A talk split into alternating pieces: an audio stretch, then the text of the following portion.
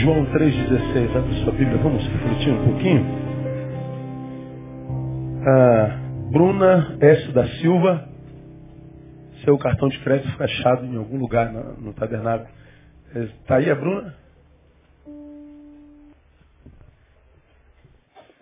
João 3,16. Quero deixar uma reflexão breve. Garanto que vai ser breve hoje, pode gritar. Está me chamando de mentiroso, né? A minha voz está quase indo. Mas vai dar para ministrar um pouquinho.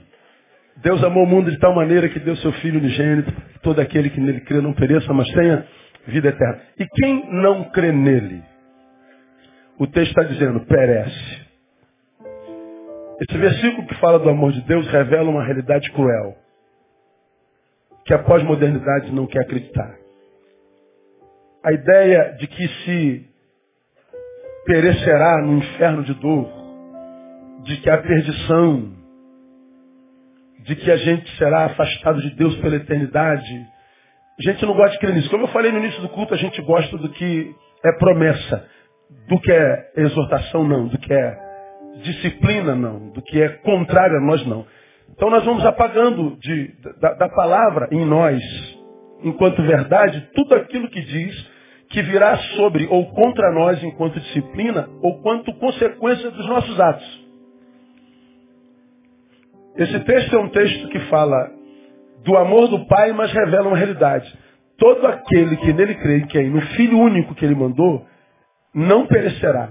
Bom, o oposto é verdadeiro. Quem não crê perecerá. Bom, não interessa se você crê ou não, se eu creio ou não, não muda a realidade do perecer.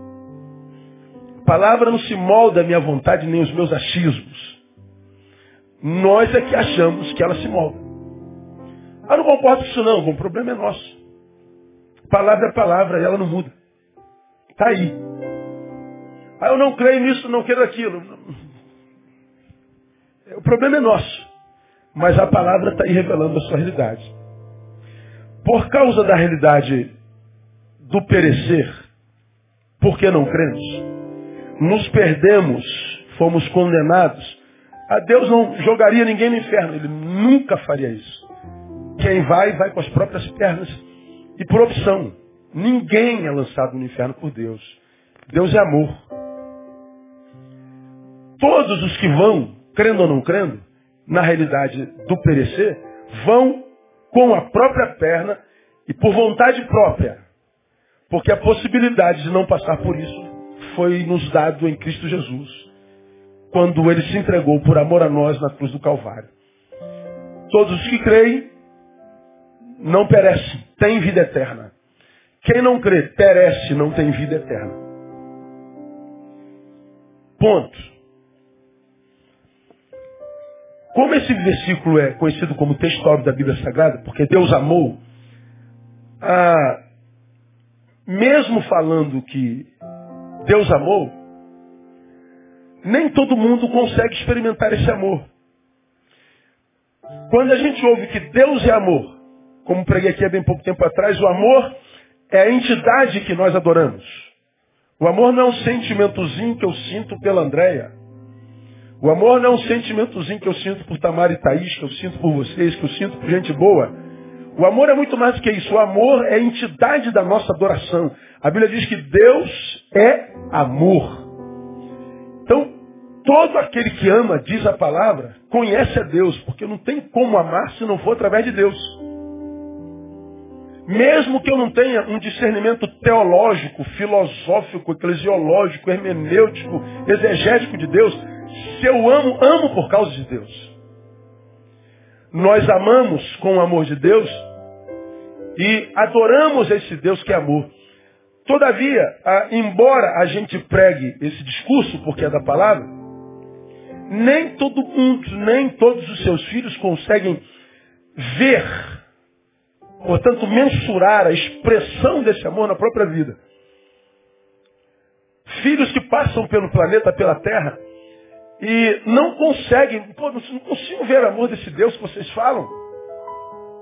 Não consigo ver isso. O que eu vejo é desgraça, o que eu vejo é maldade, o que eu vejo é perversidade. E o que eu vejo é o silêncio de Deus. Pô, nós estamos vivendo agora a época da facada, meu. Que negócio é esse, cara? Nove pessoas esfaqueadas em sete dias.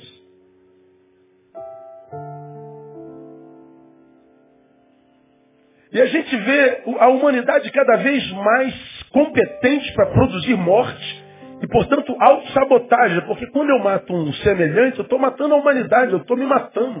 Todo assassinato é suicídio também. Toda vez que nós estamos diante dessa nossa capacidade de gerar morte, nós estamos revelando frutos que comprovam que cada vez mais nós estamos longe do amor de Deus. Bom, alguns filhos, porque veem os frutos dos que estão longe do amor de Deus, dizem Deus que é amor não existe. Porque se Deus fosse amor, isso não teria acontecido. Não é, não é inteligente esse raciocínio. Porque se Deus não me desse liberdade para viver longe dele, eu não quero saber do Senhor, droga. Eu quero liberdade para não acreditar na tua existência. Eu quero liberdade para zombar da tua cara. Eu quero liberdade para até crer em você, mas não saber de você. Se Deus não me desse essa liberdade, ele não seria Deus. Se ele fosse Deus, só para dizer só, me ama, miserável. Me obedeça, desgraçado. Submeta-se a mim, robô. Que Deus é. Como é que você pode Imaginar que Deus existe ou não em função do, do mal que acontece na, na, terra, como se fosse Deus que produzisse mal na terra. Quem produz é o homem que se afastou dele. Agora, por que, que eu amo a Deus? Porque a despeito de ser Deus e ter poder de botar um britão na minha boca e me amarrar no pé da mesa dele, ele diz assim, Neil, você é livre para fazer com a tua vida o que você quiser. Você é livre para blasfemar de mim. Você é livre para produzir morte. Tudo que você produz, você colhe.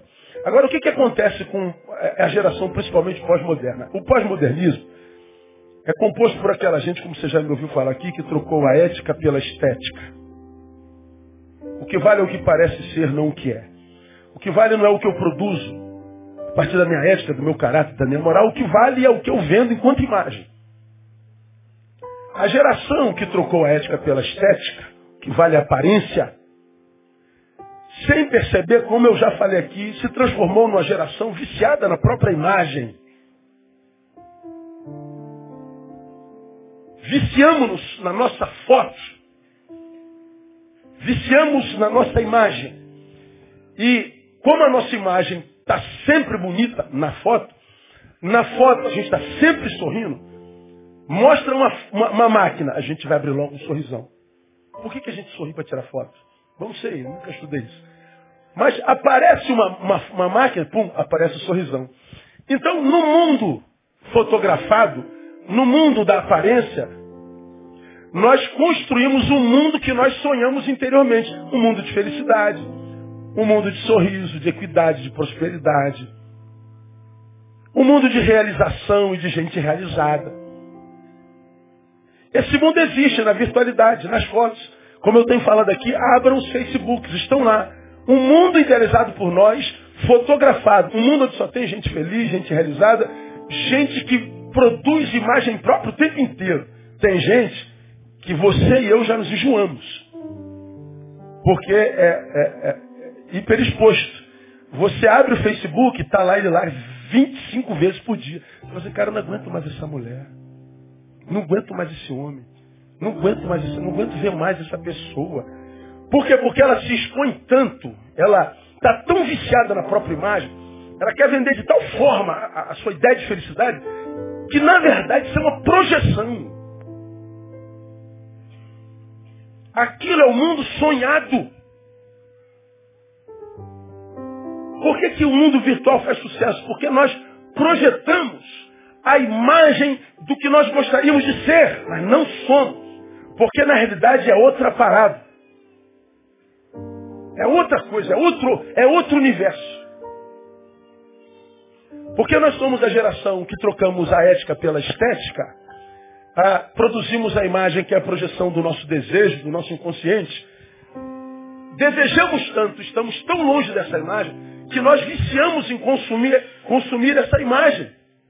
E o pior, como já falei aqui, a gente não só consome a própria imagem, como a gente depende da adoração do outro para que essa imagem faça bem a gente. Você publica, depois vai ver quantas curtições. Se você publicou, tua amiga não curtiu, amiga, você não viu minha publicação, não? Vi, amigo. Por que você não curtiu? Não vi tua curtir. Ó, tá acabando a amizade, tá acabando o casamento, tá acabando o relacionamento de irmão com irmão. De cada dez problemas que a gente atende de gabinete, acho que cinco já é virtual, cara. E quando o cara começa a comigo, já sabe. Pastor, fulano publicou no Facebook, vaza daqui. Não atendo quem está com problema de Facebook. Pode ir embora. Vai tratar com o pastor Isaías, pastor Lindoval. Eu não aguento. Porque nós não só viciamos na própria imagem, como precisamos ser adorados. Agora, o pior disso é que o vício da própria imagem é tão danoso como o vício em crack. A gente precisa de consumo constante. E à medida que a gente consome constantemente a nossa imagem, ou seja, a projeção da nossa interioridade, nós vamos nos encontrando cada vez mais vazios. Nós vamos comparando o que nós gostaríamos de ser, e nem sabíamos que estávamos comparando por causa disso, com o que é a nossa vida de fato, de verdade, e a gente então se vê tantas vezes frustrados, e a gente compara a virtualidade, a projeção com a realidade, e a gente vê uma, uma, virtualidade linda, mas uma realidade horrível, de morte, de destruição, de desgraça. Falar do amor de Deus é quase uma ignomínia, é quase um, um pecado mortal, porque, pastor, eu não acredito na existência de Deus, porque senão não teria acontecido o que aconteceu comigo, com meu filho, com não sei quem. Não aconteceu. Por que, que Deus não, não curou o médico que foi esfaqueado? Porque se Deus... A gente não consegue experimentar, ver, mensurar o amor desse Deus, porque a gente acredita que amor e dor não coabitam, amor e adversidade, e a gente acredita que Deus só é Deus para produzir um mundo semelhante ao virtual. Isso é, não é inteligente. Eu não queria um Deus que me obrigasse a servi-lo. Eu não queria um Deus que fizesse de mim um fantoche e dissesse, me ame. Eu não queria um Deus que não tivesse colocado no Éden uma árvore que ele me proibisse de comer e que tirasse de mim o direito de comer desobedecendo. Para que, que Deus não botou aquela árvore lá e, e proibiu? Mas se Deus não botasse aquela árvore, eu não queria esse Deus. Porque um Deus que diz, você é livre para fazer o que eu quero, está me enganando com a liberdade que não existe. Agora Deus é tão fera, meu, que ele diz, você é livre e te dá a possibilidade de desobedecê-lo. Pô, cara, esse Deus é apaixonante. Você está entendendo o que eu estou falando, amigo ou não? Ele, ele é Deus e é amor. Dá a nossa adoração e diz assim, se você não quiser acreditar em mim, se você não quiser experimentar o meu amor, você tem liberdade para isso. E ele dá liberdade. Aí o que, que acontece? Nós, os seres humanos, preferimos adorar a nossa própria imagem e sermos adorados no lugar dele. E preferimos nos retirar para a virtualidade, porque a realidade está insuportável, está enlouquecendo os homens, e a gente se afastando dele. Produzimos uma sociedade, uma família, uma humanidade desumana, e aí somos vítimas de nós mesmos, seres humanos matando seres humanos, então, portanto, nós somos autossabotadores, nós matamos o da própria raça, nós destruímos o da própria raça, nós nos autossabotamos, nós nos automatamos, de modo que cada assassinato é também um, um, um suicídio. E aí, porque a gente não consegue experimentar o amor, a gente diz o culpado é Deus. Padre Deus. Eu não adoraria um Deus que não me desse liberdade de rejeitá-lo. Eu não acreditaria no amor de um ser que, sendo todo-poderoso, me criasse para fazer de mim um fantoche que o ama. Um fantoche que o adora. Não. O que me fascina em Deus, que Ele poderia mudar meu coração e me fazer um fantoche dele, servi-lo, adorá-lo, me render diante dele. Mas Ele diz, não, você é muito menor do que eu, mas eu te dou liberdade para ter um não mais poderoso do que o meu sim. Eu quero fazer algo na tua vida, mas se tu disseres não, eu obedeço você. Esse Deus eu amo. Então, para os que não conseguem ver a expressão do seu amor no mundo, ah, o que sobra é decepção mesmo, é frustração. Lembra da, da, da ovelha que defendeu a sua tese na UERJ? No final citou um versículo bíblico, e aí o cara da banca falou, pô, você estava tão, tão bem na tua tese, mas citou um versículo bíblico, estragou tua, tua tese, é, jungiu religião com consciência, e eu estou tentado a te zerar, só que ela tirou 10. E qual foi o versículo que ela falou? Eu sou o pão da vida. Aí ele, desses que são frustrados porque não conseguem é, experimentar o amor desse Deus, não conseguem mensurar o amor desse Deus, ele diz, citou Jesus dizendo que é pão da vida, mas se esse Jesus existisse, não haveria fome na terra. Aí o que ela falou? Mas o que, que Jesus, o pão da vida, tem a ver com a fome da terra, professor? Mas ele não é Deus? Então por que, que a fome? A fome? Você acha que Jesus é culpado? Sabe por que, que é a fome, professor? Porque tem gente que tem dois pães e não compartilha. O culpado da fome é o senhor, professor. O culpado da fome sou eu, pô. Que amanhã de manhã acorda, vai na padaria, compra seis pães franceses, fresquinho. No intuito de comer. Seis pães franceses. O cara come, não come, cara? Seis uma vez? Come. e o pior é que não engorda, né, cara? É ruim mesmo, né? É ruim, não é? É ruim. Então, ninguém sabe que é você não, Cátia. Só quem está do teu lado sabe que é você.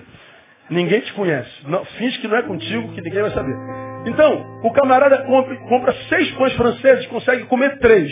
Três vai para onde? Para a dispensa. Amanhã de manhã está murcho, você não quer comer pão murcho. Compra mais três amanhã. Esse que está murcho hoje, que é de ontem, amanhã ou depois está duro. Fica duro, a maioria de nós faz o quê? Joga fora. Não é todo mundo que faz torradinha. Deveria. Torradinha, com manteiga, oréganozinho. Oh, tá louco.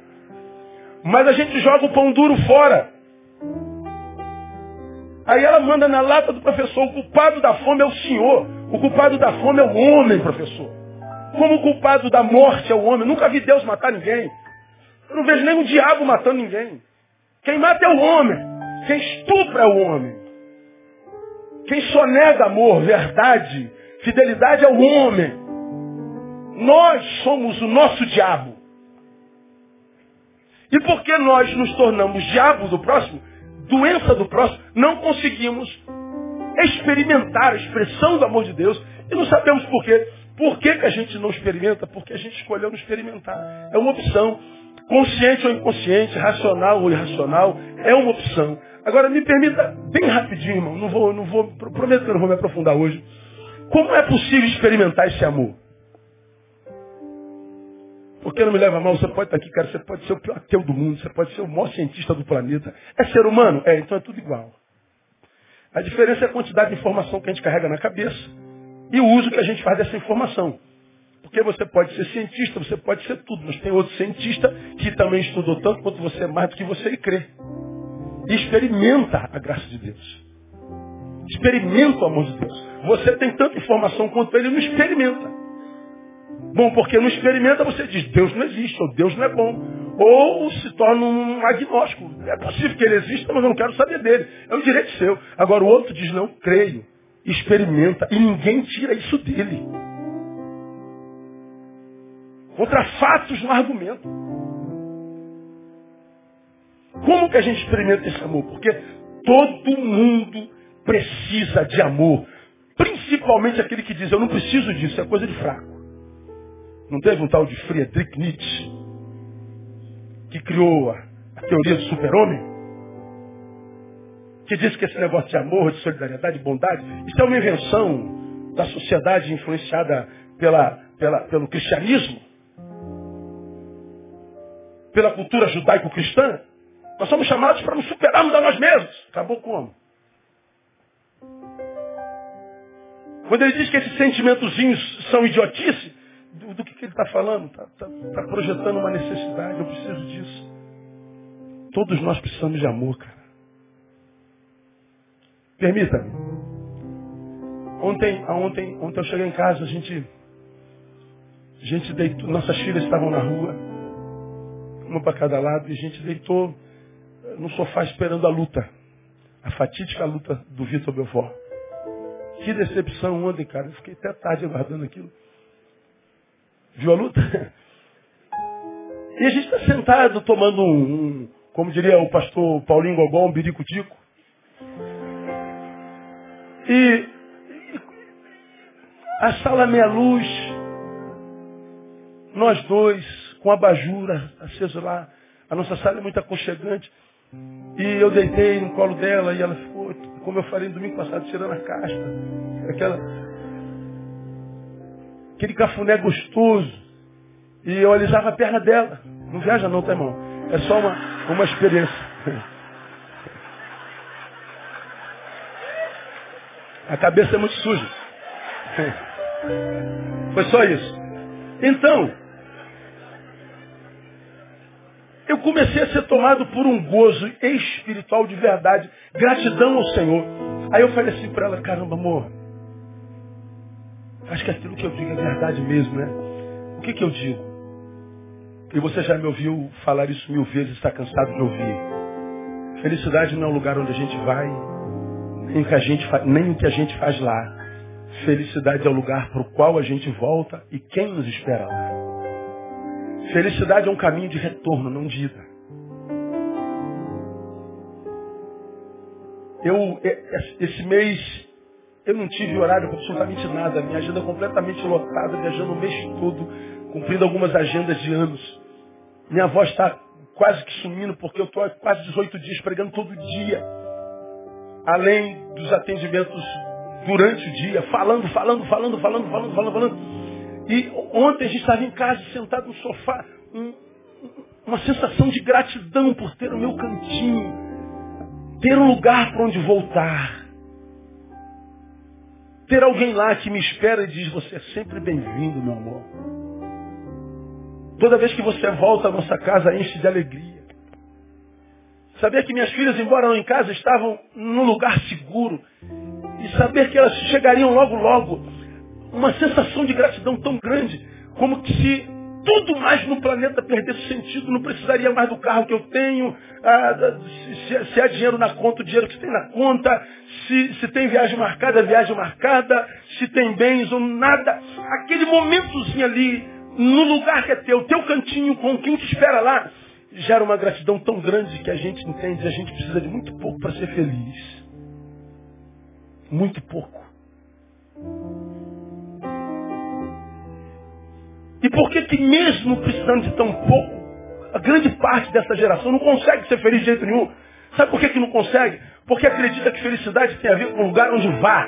E está todo mundo tentando ir para qualquer lugar, fazer qualquer coisa. Desesperado, não consegue parar, não consegue estar. Porque se, se, se estiver parado, quem para pensa, quem pensa sofre. Então ele precisa estar tá produzindo, achando que a produção, ou seja, completar o tempo, não ficar parado, preciso fazer alguma coisa, gera satisfação. Nada, o que gera é cansaço. Você vai fazer isso por um dia, uma semana, um mês, dois anos, dez anos, quinze anos. Vai chegar uma hora que você vai estar tão cansado de tanto fazer, sem ter lugar para voltar, sem ter quem te espere, sem ter amor, que você vai sentir uma, um buraco tão grande dentro de você. Você vai sentir uma saudade tão grande daquele ser que você foi uma vez e que teve orgulho de ser. Porque hoje, de repente, está até no lugar onde sonhou, mas não tem satisfação lá. Porque felicidade é caminho de retorno. É voltar para o amor. É voltar para o ninho. Voe e voe como águias, altos voos, vá longe, conheça a Europa, conheça a América, conheça tudo. Mas o melhor da viagem, você já ouviu, é o caminho de volta. É quando a gente volta para o nosso cantinho quando a gente volta para o nosso quarto, para a nossa cama. É quando a gente se encontra com o nosso cachorro. Outro dia eu estava ouvindo uma música profunda. Como é que é, amor? Eu, você, nós dois e o cachorro. Como é que é isso? Eu, você, dois filhos e o cachorro. Ah. Eu, você, dois filhos e o cachorro. Meu Deus, que música é essa? Bom, é, sertanejo universitário. Não sei de que universidade que sertanejo saíram, mas é chamado de sertanejo universitário. Mas na verdade é isso aí mesmo. Eu, você, filho de cachorro. A hora que a gente volta para casa é que é bom. Agora, por que, que essa geração não acredita nesse amor? É simples. Eles não têm isso em casa. Preferem ficar num bar tomando cerveja com estranhos. Você volta para casa, cansado, doido para chegar em casa, desesperado, um trânsito louco. Tu passa nos bares, está lá 25 homens sentados em torno de uma mesa com 12 cervejas, bebendo cachaça. Por que, que esses caras estão aqui de madrugada chovendo, frio desgraçado? Porque a casa é pior do que o bar.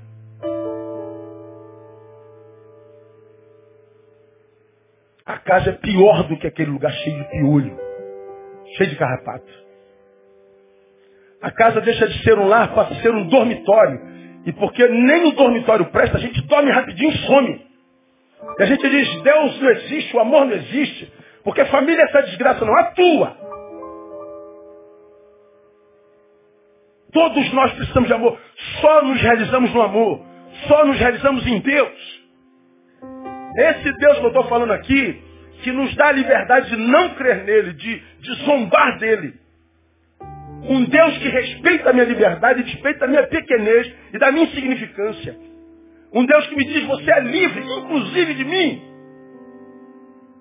É só no amor dele que a gente se completa, que a gente se completa. Senão, vai continuar assim mesmo, correndo atrás, achando que dinheiro traz felicidade, que trocar de mulher, de parceiro traz felicidade, que mudar de cidade, mudar de emprego traz felicidade. E a despeito dessa mudança, dessa, dessa condição nômade na qual nos tornamos, a gente continua sendo uma sociedade suicida. Uma sociedade carcomida por psicotrópicos. Uma sociedade tomada por toda síndrome. Cada dia nasce uma síndrome nova, um transtorno novo. Cada dia mais uma geração desesperada, uma geração acuada, presa dentro do seu próprio território, porque não tem liberdade para sair. É livre, mas não tem liberdade para viver a liberdade. Vive antagonismos o tempo inteiro. E é claro, se não se enxerga, vai dizer, o problema é Deus. Tem que ter um culpado, né? Agora, meu irmão, deixa eu falar para você que está aqui.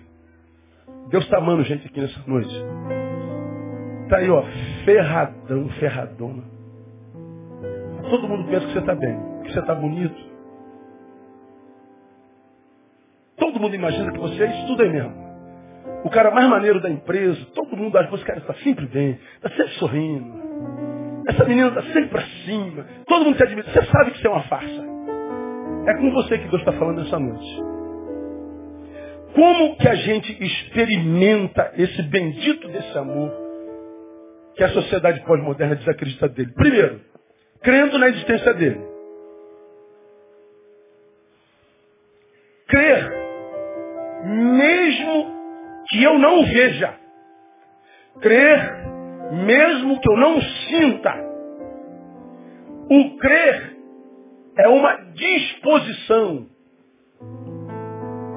da alma. É como quem torce por aquele time perdedor. Eu fico pensando assim, o cara é torcedor do América, irmão. Eu sei que meu time não vai ganhar nunca. Desculpa aí, viu, americano? O cara torce pro falta redonda, pro bom sucesso. Começou o campeonato carioca. Eu sei que meu time não vai ganhar. Mas onde é que a torcida está? Está lá, dando força, crendo.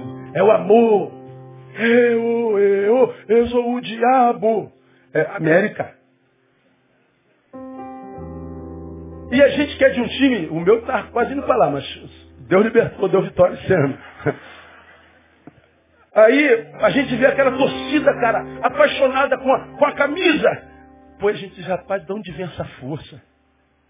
Ele resolveu acreditar que aquele ano vai mudar. Não contratou ninguém novo.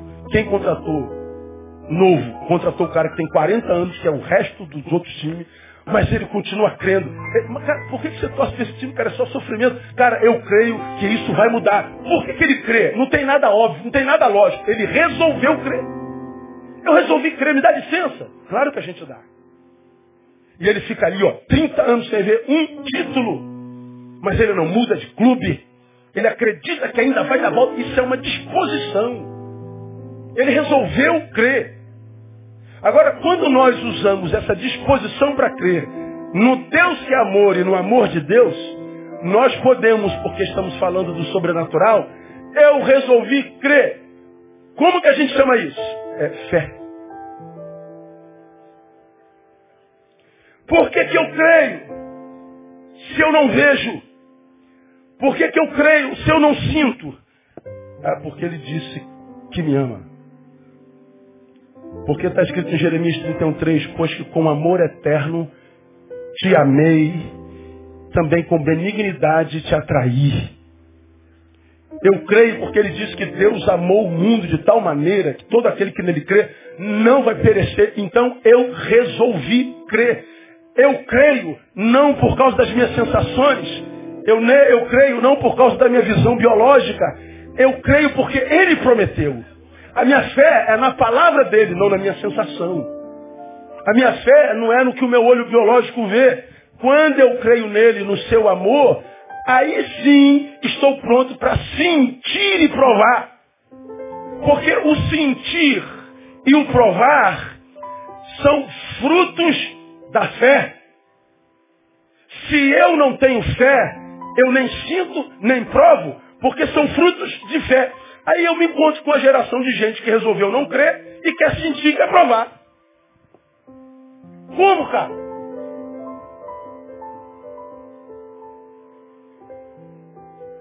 Frutos de fé só em quem tem fé. Então como é que a gente experimenta esse negócio? É resolver crer. Como, como eu já falei aqui, eu estava num desses fóruns da vida que eu participo aí, pelas universidades, me perguntaram exatamente isso. Por que, que o senhor crê, pastor? Eu resolvi crer. Aí a menina debochadamente falou assim, só acredita que Jó passou três dias dentro da barriga do peixe? Acredito. Hã? Jonas, foi o que eu falei. Só acredita que Jonas passou três dias na boca do peixe? Acredito. Por que, que o senhor acredita? Na palavra do Deus que eu creio. Se tivesse na palavra que a baleia passou três dias na barriga de Jonas, eu acreditava também. Pô, mas isso é irracional. É verdade. A fé é irracional. É uma burrice. Eu escolhi ser burro.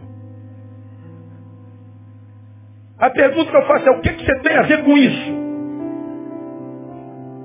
Eu não respeito a tua burrice não crer. É igual o cara falou para mim outro dia, pô pastor, ele começou a falar um monte de besteira por causa do meu estilo, essa coisa da minha barbicha, e que vai papá, vai, vai. Não vai responder nada não, pastor? Eu não. Se eu falar o que eu penso de você, é, melhor você não saber. Eu não posso reclamar do que você pensa de mim, porque o que eu penso de você é pior ainda, então eu sou pior do que você. Fique à vontade com a minha barbicha e tudo mais. É, como é que resolve meu problema de barba? Não usa barba. Acabou. Então eu não vou brigar contigo porque você não gosta do meu estilo. Você não sabe o que eu penso do seu. Mauricinho. Tá. Não, eu fiquei quieto. É aquilo. A, a fé nos justifica intelectualmente. Está aqui, ó. Visto como na sabedoria de Deus o mundo, pela sua sabedoria, não conheceu a Deus, aprove a Deus salvar pela loucura da pregação os que creem. Porque como é que eu posso provar logicamente a existência de Deus? Não existe. Como é que eu posso provar o que está escrito na palavra, salvo os registros históricos? Não existe. Como é que você crê nisso? É loucura. Aprove a Deus salvar pela loucura da pregação os que creem. Crer é uma disposição. Ora, os frutos dessa fé vêm a posteriori. Vêm depois. Agora, eu vejo uma geração pseudo-intelectualizada, metida besta, uma geração que diz eu não acredito em Deus nem no seu amor, e dizendo que não acredita porque não vê os seus frutos na vida. Ora, nunca verão. Porque fruto de fé é só em quem tem fé.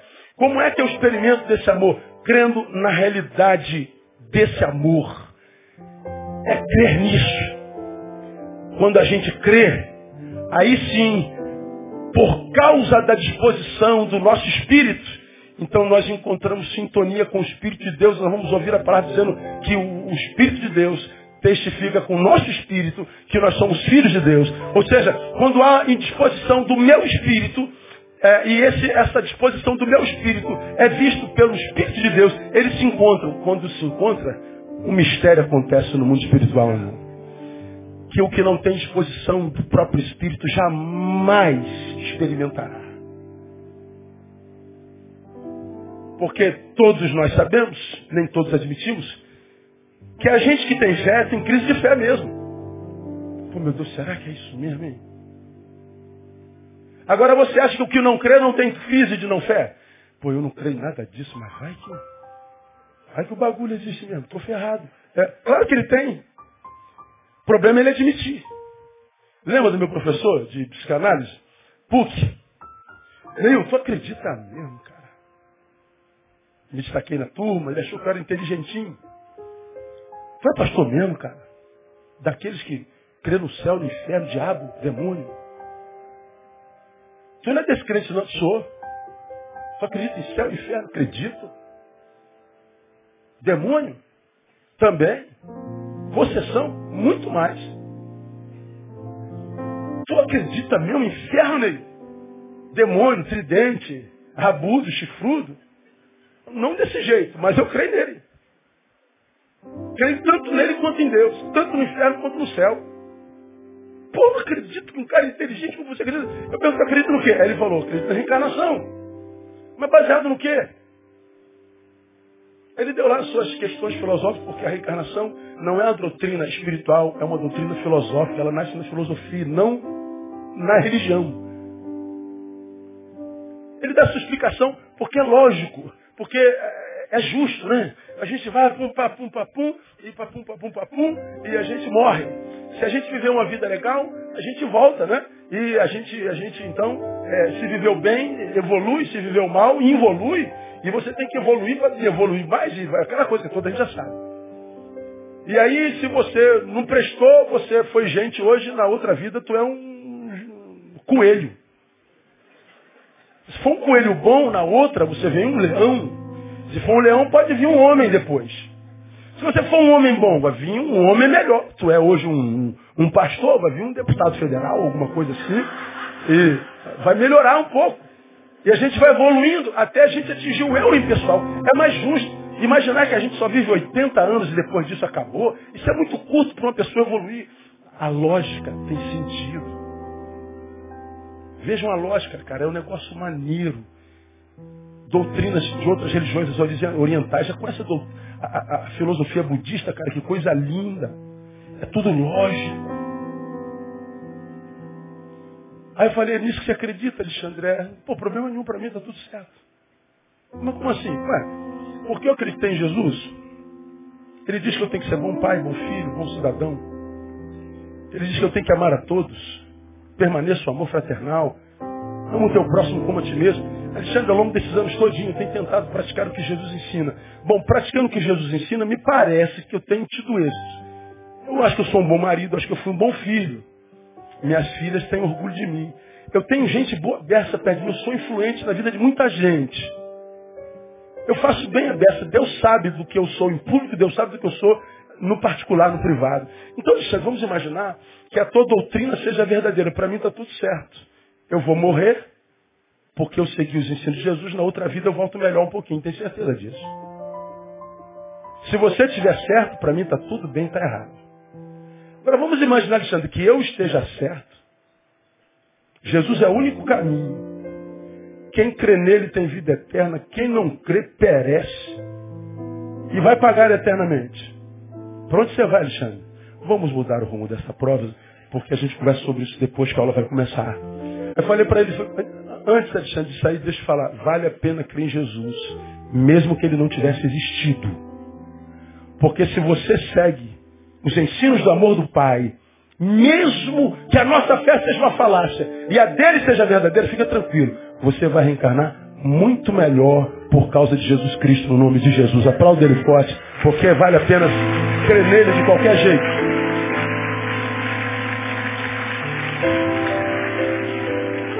Agora vai que Está ordenado ao homem morrer uma só vez, vindo depois disso juízo. Vai para onde, irmão? Como que eu experimento amor? Como eu vejo o fruto desse amor? Crendo. É disposição para crer. Disposição. Como aquela mãe que crê que seu filho que está na droga vai mudar. Disposição como aquele homem que acredita que vai reconstruir sua família. Como aquela mulher que não abre mão da restauração da sua casa. Gente que está diante do improvável, mas insiste em crer. Quando a gente resolve crer, Deus vê a disposição do nosso espírito dele se une ao nosso. E aí a gente passa para a segunda lição. A gente precisa crer na realidade desse amor. Segundo, a gente experimenta provando desse amor. Creio, não vejo, não entendo, não vi. Resolvi crer. Se eu resolvi crer, então agora, porque houve a união espiritual, você pode provar. É como diz o Salmo 34, 8. Provai e vede que o Senhor é bom. Primeiro eu vejo para provar ou primeiro eu provo e vejo? Bom, primeiro eu provo. Eu resolvi crer. Eu resolvi experimentar dar crédito. Eu vou provar dessa fé. Porque eu resolvi provar, aí sim as coisas vão começar a aparecer.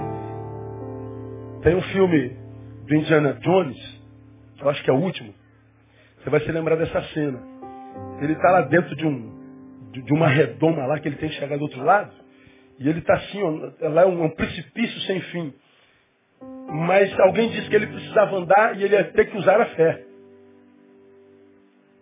E ele não via jeito. Até que ele entendeu, caramba, eu vou ter que dar um passo de fé. Ele então dá um passo de fé. A gente leva até um susto no o filme. Quando ele dá o passo, o chão aparece. Fé é assim. Primeiro eu dou o passo, depois Deus põe o chão. Que lógica tem isso? Nenhuma. Quem me garante que ele vai botar o chão? Ninguém garante não. Quem me garante que vai acontecer? Ninguém garante. Ele vai curar, que ele vai... Ninguém garante nada. Mas mesmo não garantindo, você que tem fé, você não crê piamente, amém? Não? Você que não crê não tem como entender, cara, não entendo. É só provando. Provar para ver e não ver para provar. Como se chama isso? Fé. Se eu não ver, eu não creio. Bom, se precisou ver para crer, ainda que tenha visto, continua não crendo. Porque é óbvio. É lógico. Agora Deus usou a sabedoria do mundo para enlouquecer esse sábio. Ele não consegue, porque ele precisa tudo nos seus mínimos detalhes. Como a gente não tem explicação para, grandes, para as grandes demandas da vida. Porque coisas boas acontecem a pessoas ruins, cara. Como é que uma criança nasce hidrocefálica, irmão?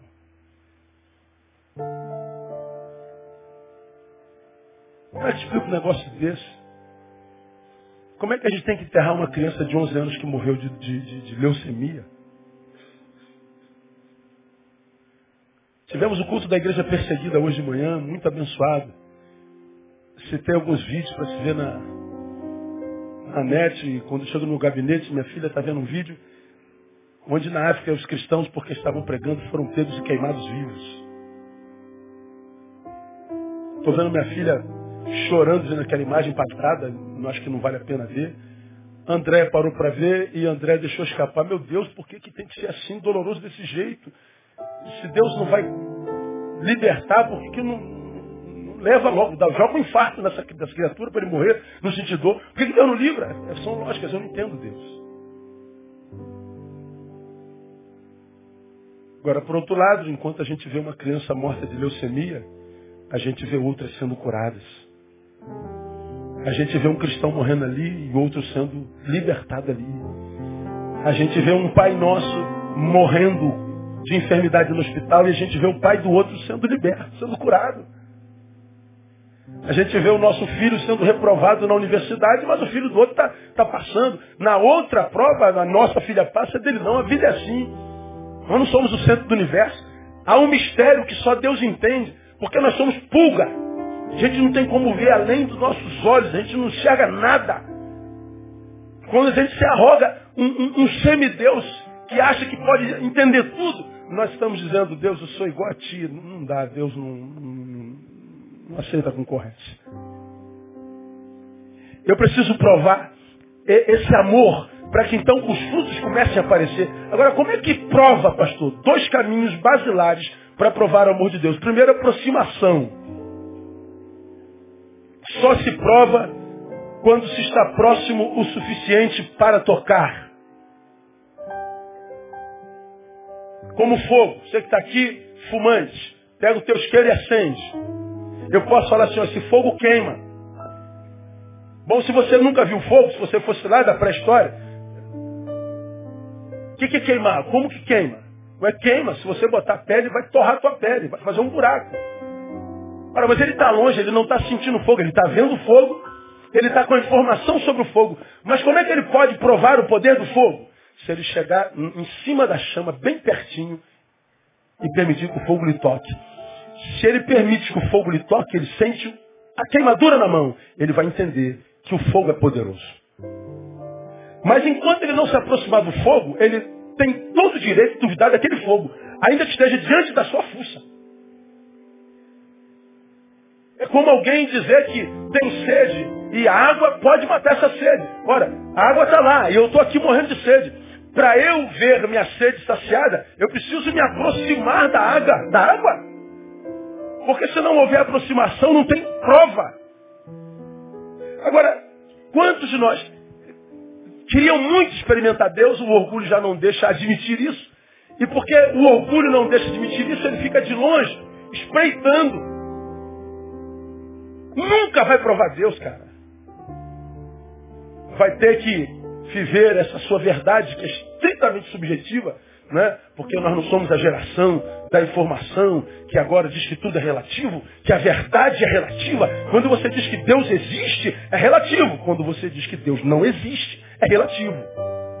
E mais, dizer que a verdade é relativo também é relativo, ou seja, pode ser que a verdade seja absoluta ainda.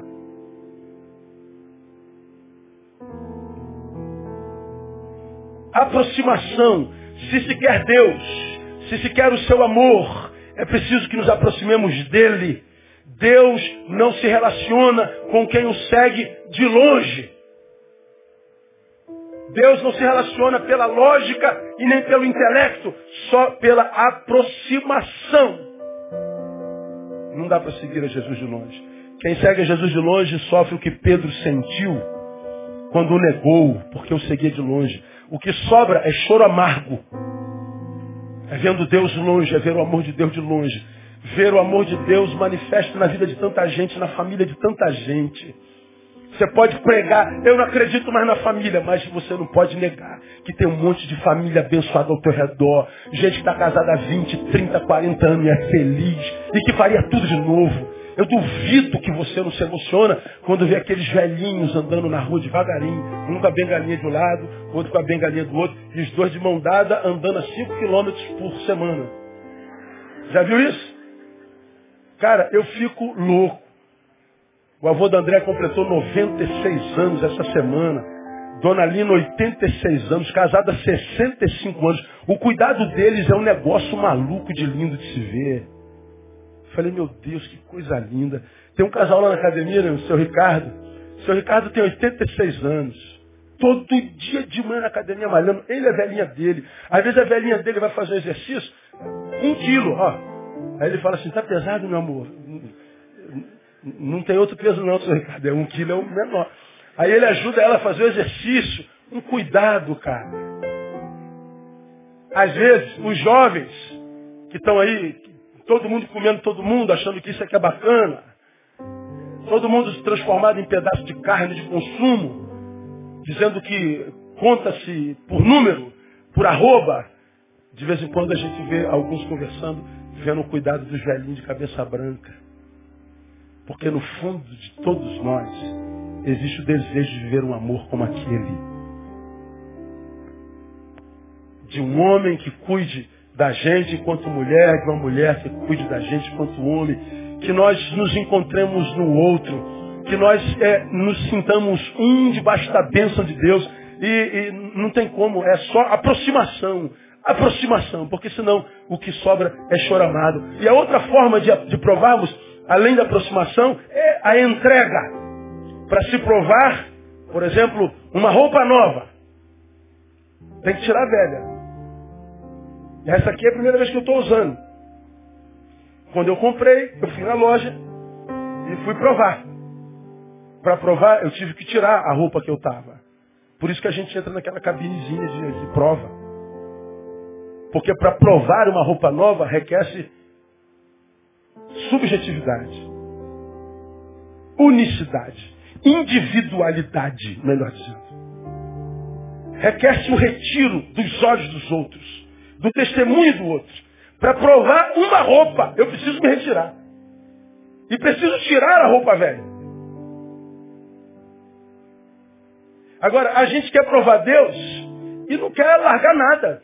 A gente não quer tirar o velho para experimentar o novo de Deus. Como aquela meme que rola por aí. Quantos querem mudança? Eu, quantos querem mudar? Ninguém. Porque você já aprendeu, você tem aqui, que mudar é deixar o que se foi no instante anterior. A gente quer mudar, mas não quer deixar o que foi no instante anterior. A gente quer o amor de Deus, mas não quer deixar a vida promíscua. A gente quer o melhor de Deus, mas não quer largar a, a, a, os, os, os bônus da nossa, da nossa interioridade desonesta. A gente quer o novo, mas não está com disposição de largar o velho. A gente quer ganhar, mas não sabe perder. Quem não sabe perder vive em derrota. Mesmo que tenha alegria nisso. Aproximação aproximação. Tem que ter entrega. Não há como provar esse amor se não nos entregarmos, se não nos rendermos. E eu quero terminar.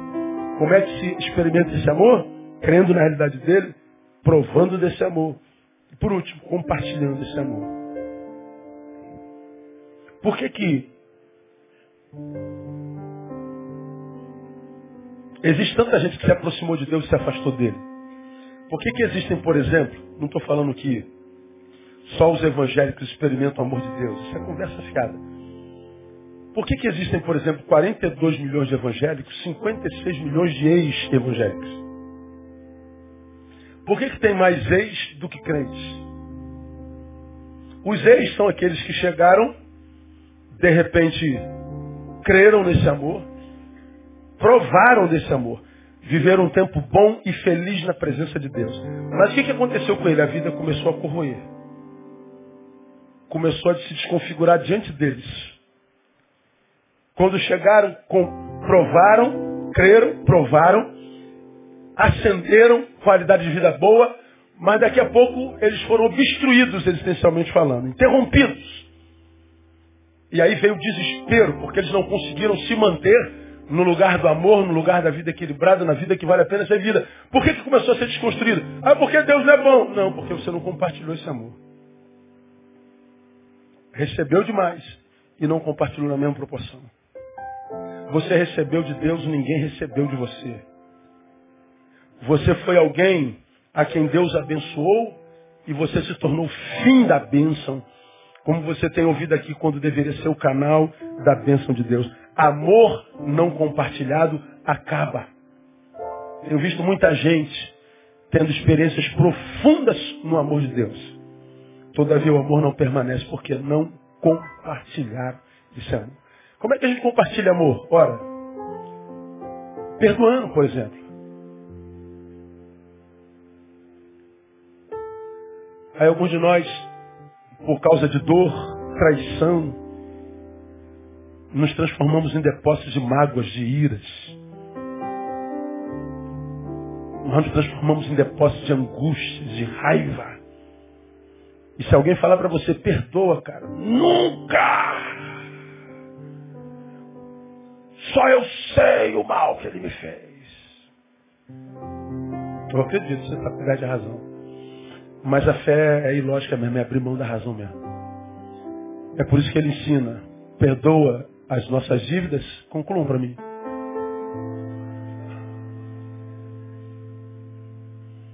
Faz comigo assim como eu estou fazendo com ele. Você foi perdoado das suas iniquidades, mas não perdoa a iniquidade do teu irmão, do teu pai, da tua mãe.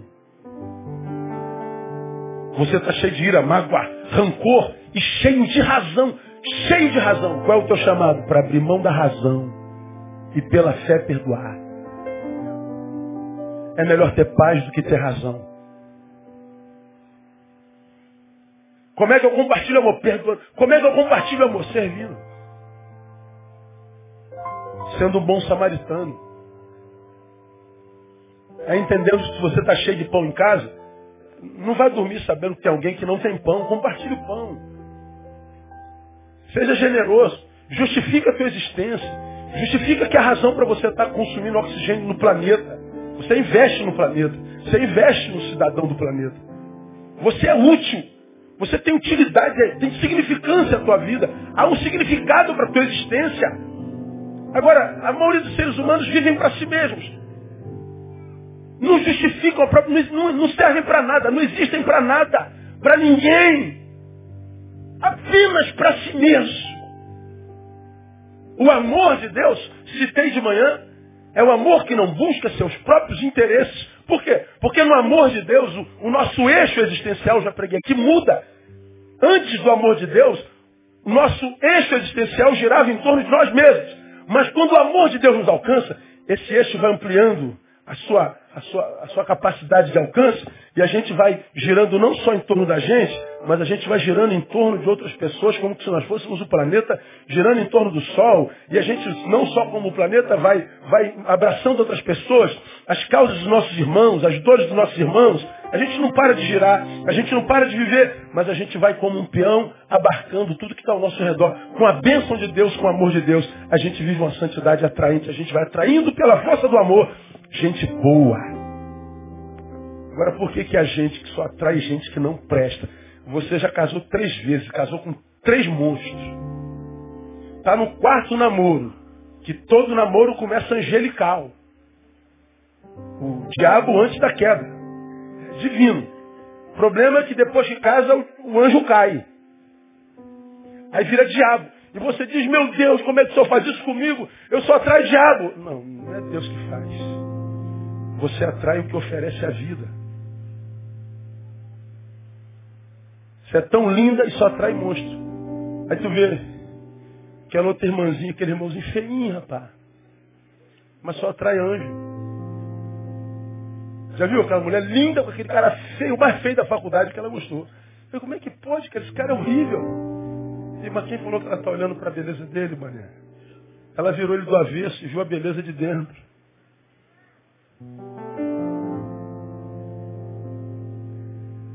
Se você, cara, só atrai coisa ruim, você não tem que questionar Deus nem a coisa ruim que te atraiu. Você tem que questionar o que você está oferecendo à vida sem saber. Eu colho o que planto. Agora, se a gente foi batizado pelo amor de Deus, esse amor muda o eixo existencial. A gente não busca mais o nosso próprio interesse. O interesse do outro nos interessa. A dor do outro nos interessa. Nós nos tornamos úteis, nós nos tornamos homens pontes Vamos ligar alguém a alguma coisa, alguma coisa a alguém, alguém a alguém, alguém a alguém. Nossa vida se justifica. Ela não se transforma num muro que nos isola, mas numa ponte que nos une. Nós vivemos conectados não só ao universo, a Deus, nós nos conectamos à nossa geração e ao nosso semelhante. E qual é a glória disso? É porque Deus, para atingir alguém, passa por mim. Eu me transformo em agente de Deus, canal de Deus.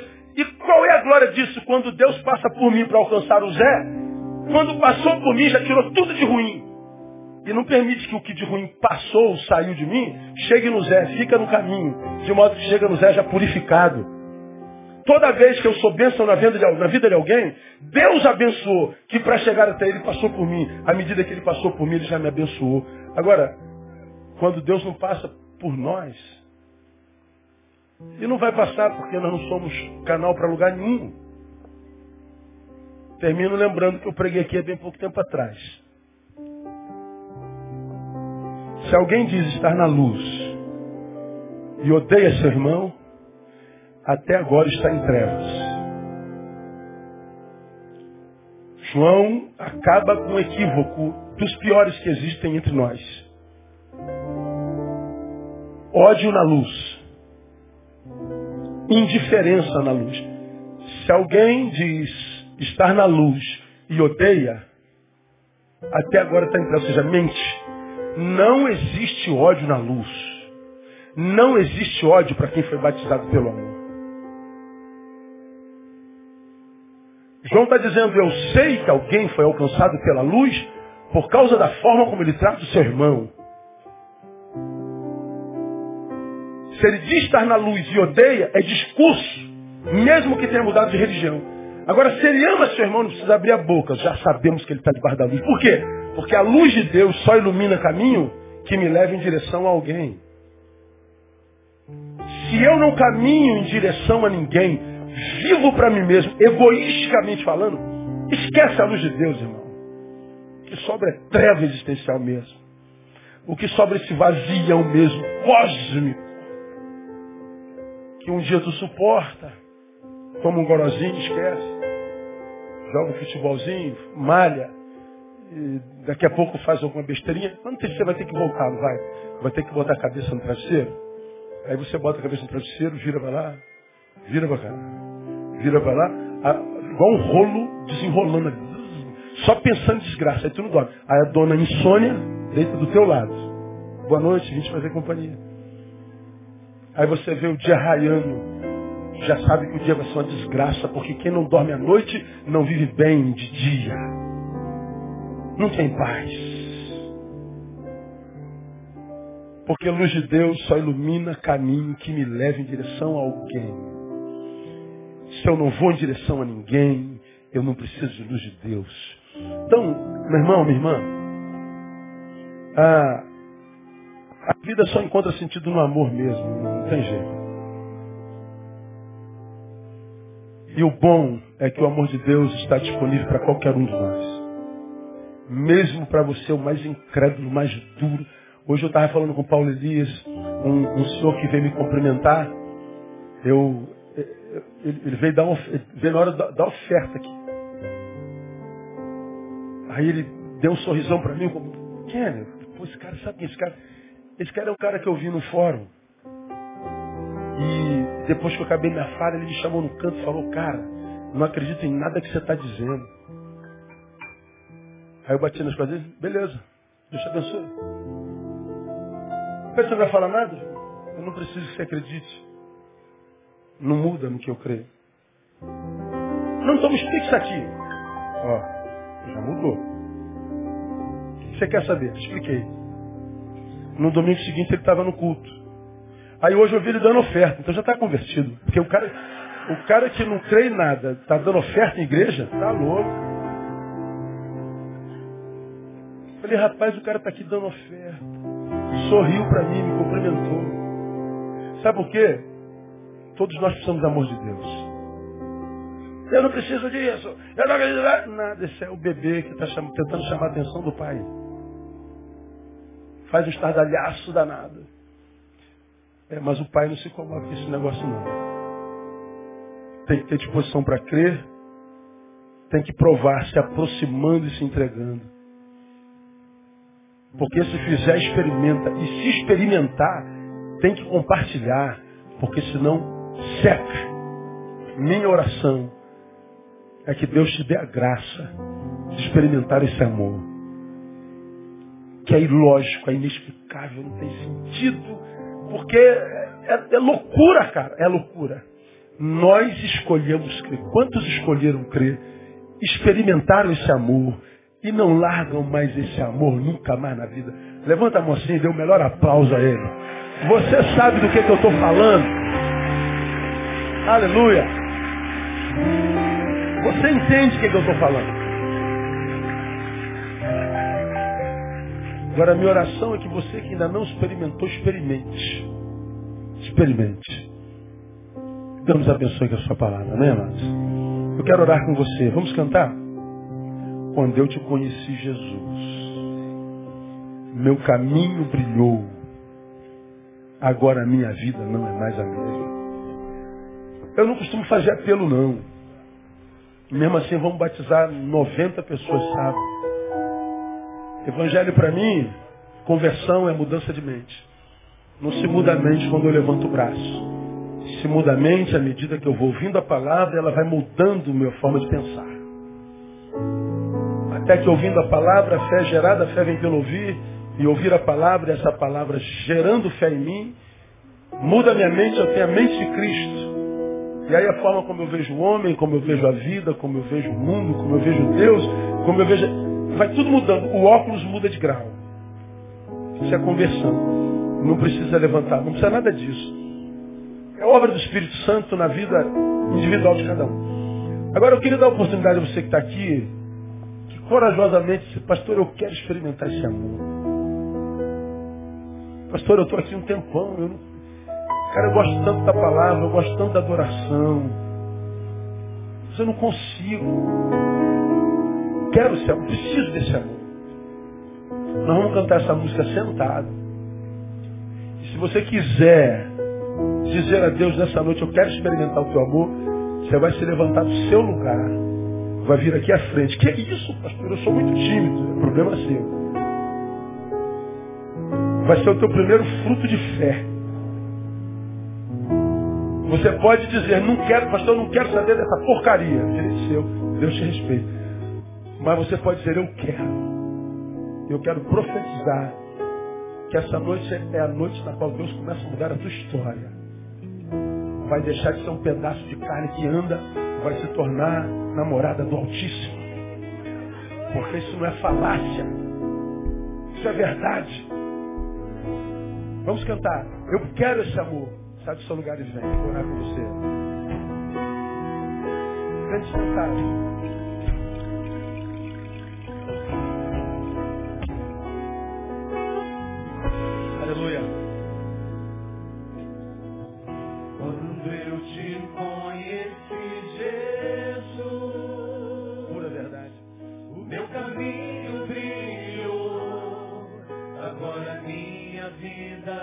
Não é mais a mesma. Eu acredito na